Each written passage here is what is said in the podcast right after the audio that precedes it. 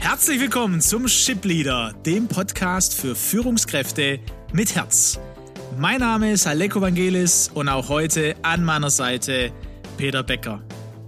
Gemeinsam sind wir auf dem Weg, um aus Führungskräften Führungspersönlichkeit mit Herz zu entwickeln und damit Deutschland zur weltweit führenden Nation im Umgang mit Menschen zu machen.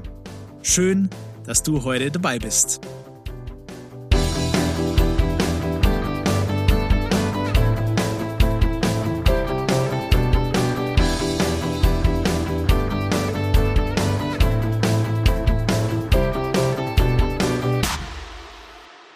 Peter, letztes Mal haben wir so am Ende ein ganz spannendes Thema angesprochen. Zumindest spannend für uns. Ich hoffe auch für dich, der du jetzt zuhörst. Fehlerkultur, ne? Scheitern. Fehlerkultur. Mhm, genau. Scheitern vor allem. Ja? ja. Fehlerkultur kann man vielleicht äh, so ein bisschen, ah ja, das ist, ja, da, da kommt, ja, das ist, das ist heutzutage ja so ein, ja, ein schönes Wort, überall wo Kultur drin vorkommt. Aber eine Fehlerkultur hat ja immer mit Scheitern zu tun.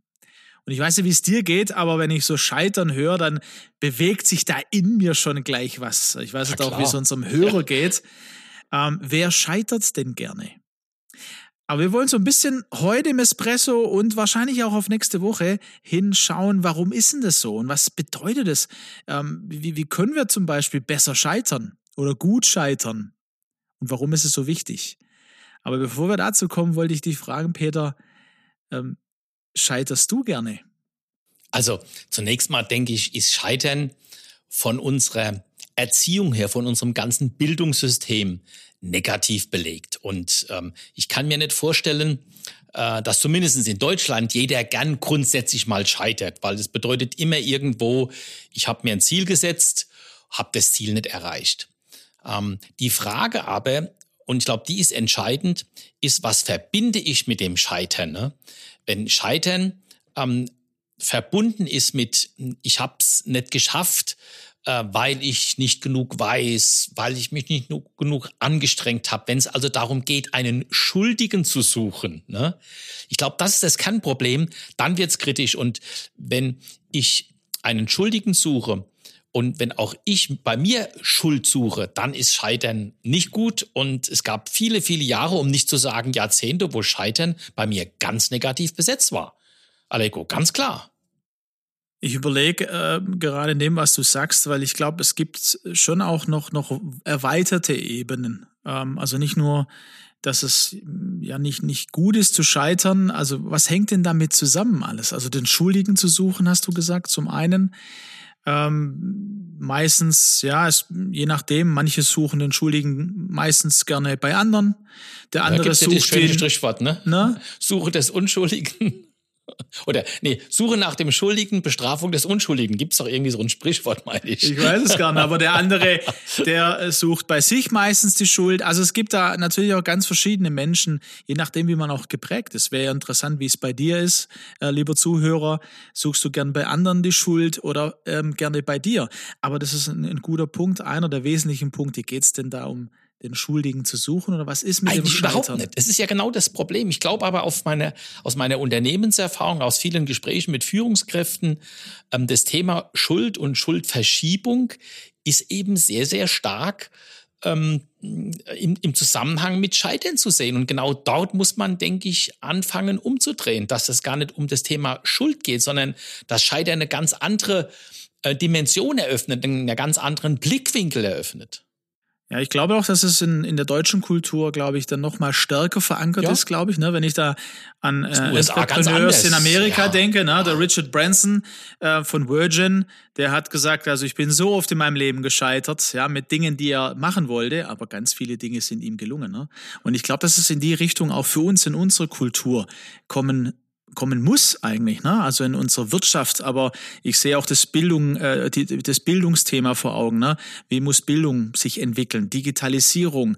Ähm, also da, da gibt es so viele Themen und dass wir da eine Veränderung brauchen. Schuld, Scheitern, anders zu sehen, vielleicht dann damit auch zu bewerten. Ja, und ich meine, man sieht es doch gerade in der Politik, wie schwierig oder wie schwer es Politiker haben, jetzt auch ähm, zu Fehlern zu stehen, die sie in, in der Corona-Zeit jetzt gemacht zu haben und sagen, ja, da habe ich einen Fehler gemacht. Ähm, äh, aber ich habe daraus gelernt und das sind die Konsequenzen und das habe ich daraus verändert. Ne?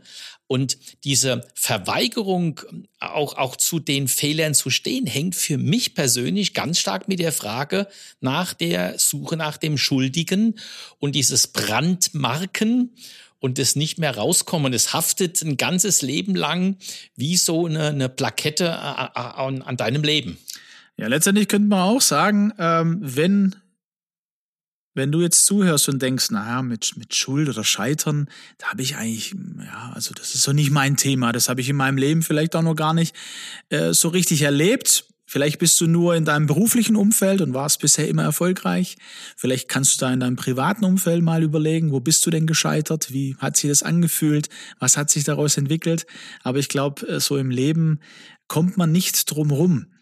Ähm, und vielleicht auch herausforderungsmäßig, wenn du noch nicht so richtig gescheitert bist, kann es auch sein, dass du immer in deinem Wohlfühlbereich geblieben bist. Klar, in dem Moment, wo ich persönlich eine große Angst vor dem Scheitern habe, weil ich nicht schuldig werden will, weil das vielleicht in meiner Vergangenheit zu persönlichen Angriffen, zur, zur Diskriminierung, zum Liebesentzug, ähm, Anerkennungsentzug geführt hat, dann werde ich das natürlich vermeiden. Dann bleibe ich im Wohlfühlbereich, dann werde ich nichts mehr riskieren, dann werde ich mich absichern. Äh, was glaubst du, äh, wie viele Millionen E-Mails, das ist meine Hypothese, wie viele Millionen E-Mails täglich ne, in deutschen Unternehmen verschickt werden, äh, die den einzigen Grund haben, sich abzusichern? Was, was heißt es dann für uns? Was heißt es für eine Fehlerkultur in Deutschland, in unserer Wirtschaft? Ähm, was würdest du sagen, was muss sich da eigentlich verändern? Also ich denke, wir müssen zu einem ganz neuen Denken und Bewerten von Scheitern kommen. Wozu scheitere ich? Und kann es sein, dass Scheitern etwas Positives ist? Was bedeutet Scheitern? Was für einen Zugewinn, ne? also auf die, auf die Positivseite zu gehen, statt auf die Negativseite zu gehen. Natürlich ist ja, bedeutet Scheitern ja immer ein Stück weit Lebenskraft, Ressourcen, Geld, Zeit investiert zu haben. Und ich scheitere ja nicht, weil Scheitern grundsätzlich was Positives ist. Aber wozu brauche ich als Unternehmer, als, als Führungskraft auch Scheitern? Was ist das daran, was vielleicht kurzfristig ähm, anscheinend ein Verlust oder eine Verschwendung oder eine Vergeudung bedeutet, kurzfristig gedacht, aber insgesamt in dem Prozess eine wahnsinnig wertvolle Informationsquelle. Ja, ich denke genau äh, an dem Punkt nochmal angesetzt. Ne? Also noch mehr das rauszuholen aus dem Negativen, Peter. Also äh, ich, ich stelle mir so vor, ey, ich scheitere gerne. Warum oder wozu? Weil ich da äh, wieder was gelernt habe. Und wenn ich so an meine Station denke, äh, ob das privat oder beruflich war, mit dem Scheitern, ja, in dem ich was nicht hinbekommen habe, wo ich dachte, oh, mit meiner Expertise, mit meiner Weisheit, äh, mit meinem, mit meinen Führungskompetenzen und Skills, da bekomme ich das hin, um dann zu merken, oh, nee, ich habe es nicht hinbekommen, aus verschiedenen Gründen. Aber daraus habe ich für mich viel gelernt. Ich habe mit anderen gemeinsam viel gelernt und äh, bei uns geht es ja auch darum, ähm, disruptiv arbeiten zu lernen, damit Innovation möglich ist. Da wollen wir ja hin, wo wir, wo wir merken, hey, wir brauchen viel mehr Innovation. Und da sind wir dann wieder bei den Führungskräften. Und dazu braucht es zum Beispiel, oder da ist die Frage, was braucht es denn dazu, um da eine Kultur zu verändern? Psychological Safety ist da so ein Stichwort, das äh, jetzt auch immer mehr die Runde macht. Du brauchst eine, eine Sicherheit, eine, eine psychologische Sicherheit in der Kultur, zu wissen, hey, ihr dürft Fehler machen. Richtig. Ihr sollt sogar Fehler machen, oder? Genau. Ähm, das ist ein völlig neuer Prozess und ähm, die eben die Angriffe auf die etablierten Geschäftsmodelle kommen ja ähm, aus Unternehmen heraus, die damit überhaupt kein Problem haben, die total quer gedacht haben, die neu gedacht haben. Und jetzt plötzlich stehen viele deutsche Unternehmen von Herausforderung, eben jetzt aus diesem alten Scheiterungsmodus und dieser, dieser Scheiterkultur, ja, äh, Fehlervermeidungs-, Scheitervermeidungskultur Kultur, auszusteigen in eine, in eine ganz neue Kultur. Und das ist ja eben dieser, dieser Prozess, der, der Zeit kostet und der aktive Führungsarbeit erfordert. Ja, wir steuern wir auf spannende Zeiten weiter hinzu. Mit durch Corona, Maschinen- und Anlagenbau, das ist so ein bisschen deine Expertise in dem Bereich, wo du sagst, okay, da kommen in den nächsten 10, 15 Jahren große Veränderungen auf uns zu. Ähm, ich schaue so auf die, auf das Thema Digitalisierung und merke, okay, da haben wir, da haben wir, ja, da sind wir hinterher.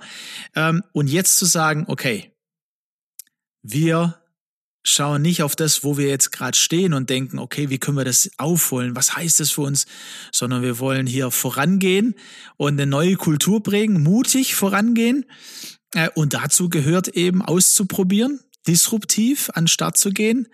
Und wir laden jeden ein, ähm, jetzt heute für heute. Also wir haben für den nächsten Espresso haben wir schon einen, einen, schönen Gedanken, ein schönes Beispiel von dem Unternehmen, das mit Scheitern ganz anders umgeht, als wir kennen. Na, aber das ist so ein kleiner Cliffhanger für heute. Für heute wollen wir noch mal fragen, wie gehst du mit Scheitern um? Ganz entscheidende Frage, ja. Und das fängt wirklich bei jeder einzelnen Führungskraft an.